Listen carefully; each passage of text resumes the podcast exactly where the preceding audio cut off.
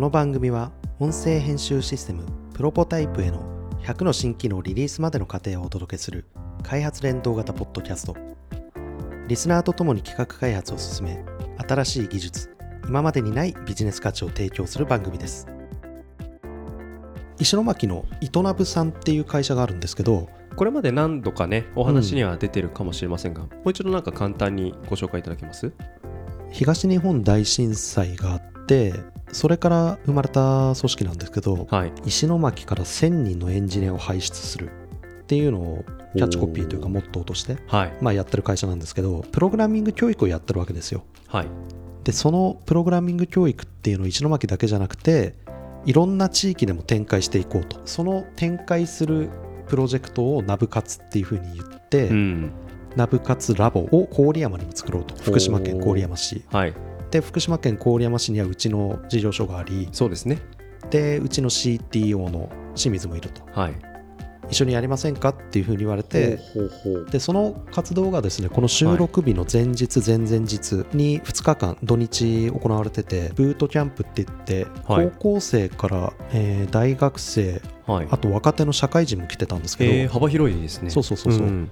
でその人たちに清水が講師になってはいプログラミングの、まあ、入門編を。はい。で僕も2日目だけはい。行ってきたんですけど、はい。郡山でこのプログラミング教育やりますよっていうので、10人以上来てたんですね、はいはいはい。あ郡山でこんなに集まったか、なんかその人数もそうですけどセグメントっていうかうん。幅広いですよね、うん。集まり方が。高校とかにはあの、ベタにビラーとかバーッと巻いたり、はいはいはいはい。じゃあもうなんか楽しみに来てたんじゃないですか。まあ当たり前っちゃ当たり前ですけど。終わった後にあのアンケートとかを、はい。まあ、結果のやつはあの僕もちらっとしか見てないんですけど、はい。よくあるじゃないですかあの第1問のアンケートでうんうん楽しかったですか、はい。っていうのでとてもいい、良い、はい。普通、はい。とても良いと良いだけしかなくて、はい。でそれぞれが半分半分だったかな？で参加者みんな満足してくれてたし、はい最後の成果発表みたいのも、うん。JavaScript でクイズアプリを作るみたいなはい。そんなお題だったんですけど、えもう一人一人ベースはもちろん同じなんですけど、ーうんうんうん。この人はデザインに凝ってるとか、うんはい。この人はあのクイズ内容自体に凝ってるとかあ そう説もないよそうそうそうそう。結構いろんなのがあって、うん。うん、それ面白くって、うんでその糸ナブさんとのつながりっていうのはなんだろうなある意味ドットと一番仲いい会社が糸ナブかもしれないかなっていうぐらいで。へうちのあの Facebook 漫画には実はたびたび出ているはい。筋肉キャラのトミギっていうのがいるんですよ、はいはいはい彼はもともと糸ナブなんで。え糸ナブさんから転職をされてきた、そうなんです。でうちと仕事やってて、はい。でそのトミギっていう男が、はい。うちの案件とかもやってくれてたんですけど、うんうんまあ、言ってしまえばヘッドハンティングになっちゃうじゃないですか、う んそういうことですよね、うん。なんかそういうことが起きたうん。相手会社さんとうん。ナブカツラボ、うん、こういった取り組みを。取り組みをご一緒するってめちゃめちゃいい関係じゃないですか。あのうちの清水と中園はい。とオーガナイザーとしてはい参加している GDG というはい。Google ディベロッパーグループスっていうのがあるんですけど、はい。うん。デブフェスト東北というイベントをやりましてほうほうほう。まあそれは Google 系の技術のイベントだったんですけど、はい。100人はギリギリいかないぐらいだったかな？90何人はい。延べ人数で参加して、またまたいい人数感ですね。そうですよ。福島でですよ、それですよ。うん。うん、でそこにも登壇してくれたんですよ。あイトナブの古山さん。とかはい。あとイトナブでたまちゃんって言われてる、はいなんかあの小学生とか向けにプログラミングの教育部をやってる子なんですけど、はいはいでなんかね普通に考えたらエンジニア引き抜いてうん。もうなんだそことはやんないよみたいな。実際は別に引き抜きでもないんですけど、うん。まあ、彼があのエンジニアとしてもっと挑戦したいって言った時に、うん。あくまでもやっぱりイトナブはどちらかっていうと教育によってるからなるほど。エンジニアとしてのその先を考えたら、はい。ドットの仕事でドットのやり方見てますし、うん。ドット入っていきたいっていう話で、はいじゃあちょっと古山さんとも話してみようかっていうふうに。あですごい前向きにあはい。全員前向きにその転職っていう声を捉えて、うん。で入ってきたのでそのイトナブさんと一緒にナブカツラボ、郡山以外でももちろんやると思うんですけど、はい。うちは郡山でうん。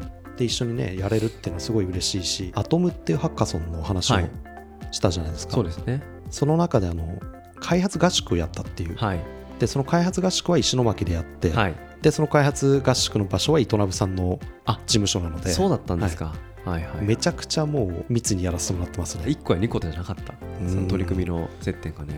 もともとねやっぱりはい。あの、僕の前職からの知り合いでもあるので、うんすごい長く付き合ってるんですけど、うんなんかその浅井さんの会社の業界うん。においてはやっぱりこういった感じで他の会社さんと密に一緒にその事業的なことだけでなく、うん。ある種文化的なうん。関わりも結構交流することが多いのが当たり前なんですか？これに関してはちょっと他の会社さんは分かんないですけど、いろんな風に会社の中をかき混ぜたいっていうのがあるので,、そこも一貫してますよね。はい、でその中で外部の力を借りて、うん。外部の人との交流ってやっぱり仲がはい。循環するというか、はい、うまく面白くかき混ざっていくっていううんうのも、ん。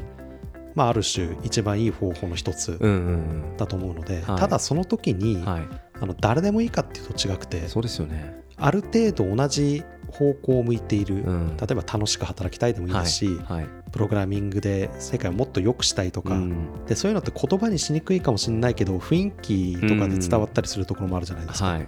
それがイトナブさんだったかなっていう感じですね。はあなるほどな。そういうところで登場してくる人たちって僕の中で、うん。今こうやって浅井さんと僕で喋ってますけど隣にいても自然になんか話が盛り上がりそうなあ会社さんが多いのなかなーって勝手にイメージしてたんですけどなんか来年、はい。古山さんとかゲストに呼びたいですね。あ本当ですか、うん。なんか来てもちろん話す内容もそうですけど、はい。その先に取り組んでる思いの根っこの部分ってなんか共感共有し合えるような、うん。そういう会社さんとの付き合い方が上手だなって思うんですよね。うーんなるほど。ううんん、51歳石井さんもなんかそういうところにもしかしたら魅力を感じて、うんうんなんか近寄ってきたところもあるんじゃないかなとかって思いますし、まあ、なるべく早いうちに、うん。石井51歳がはい、なぜドットに入ったのか。気になります本人サイドからの話も聞きたいいやですよね。ぜひぜひね、聞きたいし、まあ、このオフィスにうん。ちらほらいるらしいんでついでにね撮ってもらいたいなと思いますけど、そうですか。だからナブカツラボ。なんか僕あの清水さんって一回お会いしたことがあるんですけど、彼がその教えるってことに対してもなんかすごく、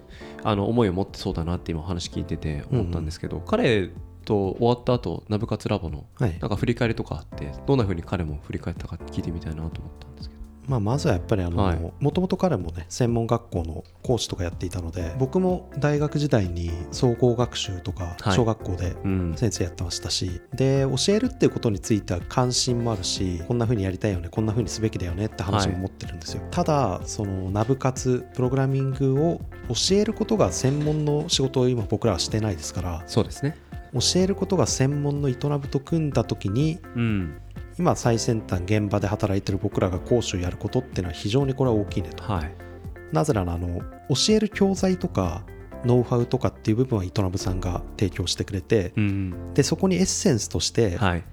いやテーマは今あの教材の方はこうなってるけどはいこういうようなものを足した方がうん。よりこれから先使えるよとか現場感があるよと現場感がある話、うん。こういうフレームワークとかがはい。今流行ってるからうん。こっちも入れてった方がいいんじゃないかと、うん。そういうような話うまいコラボレーションが発生して、うん。僕らは、まあ、ちゃんと教えようとはしてますけど、うん教育の専門家じゃないけどエンジニアリングの専門家うんとエンジニアリングの専門家じゃないけど教育の専門家っていう2つが、まあ、ガチャってなったのは、うんこれ僕らだけでもできなかったし、うん。彼らだけでもある意味できなかった。はい。それを郡山でまずできたっていうのは、んドットが郡山にある意味の一つになったよね。なるほど。ドットが郡山にいるだけではやっぱりそういった機会っていうのは作れなかった。そうですね。まず人を集めるのが僕ら苦手なので、うん今回あの十何人集まったって言いましたけど、はい。それも高校生大学生社会人っていう、うん違うジャンルの人たちが集まったのはやっぱりイトナブの広報力とか、うんそういうところがあったと思うので、はい。ただうちが郡山にいるだけだと実現できなかったことでしょうね。ははい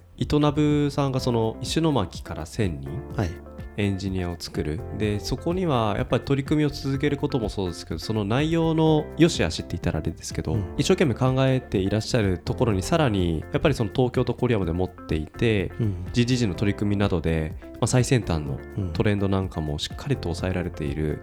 ドットとコラボレーションしながらそういう教育コンテンツを作っているっていうのはその1000人石巻を輩出しようと旗を掲げている。営みにとってもいいコラボレーションの文脈ですよね。そうですね。でイトナブはあの、ドットとだけコラボレーションしてるっていうよりは、はい。本当にものすごい数のいろんな人たちとコラボレーションしていて、へーはい。まあ、その輪を全部ではい。ドットがいると、でもまあ別に他いっぱいいるから大したことないよねとかっていうのじゃなくて、はい。なんか彼らと仕事するのはとても面白いですね。うん。うんうんなんかそういう話もありながらやっぱそのキウイ漫画ある種教育コンテンツじゃないですか、うん。なんかシナジーの生み出し方にすごく可能性を感じますよね、そうですね。僕らのあのドットのロゴの下の方に、はい。実はあの簡単届けるっていうはい。一文が書いてあるんですけど、あの一部僕結構好きですね。あ御社のホームページ、ジ見ると、はいあの丸と線と、はいあの動き出すじゃないですか。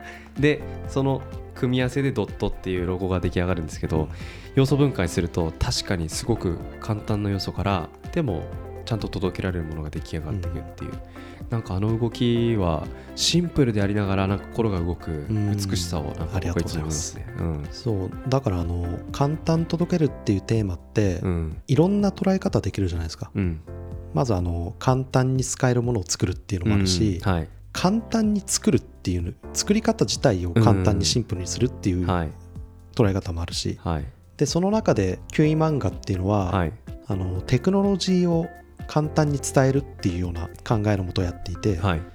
じゃあテクノロジー簡単に伝えるってなんだっつった時に漫画本だよねっていう、そういうようなところからやってますね。うん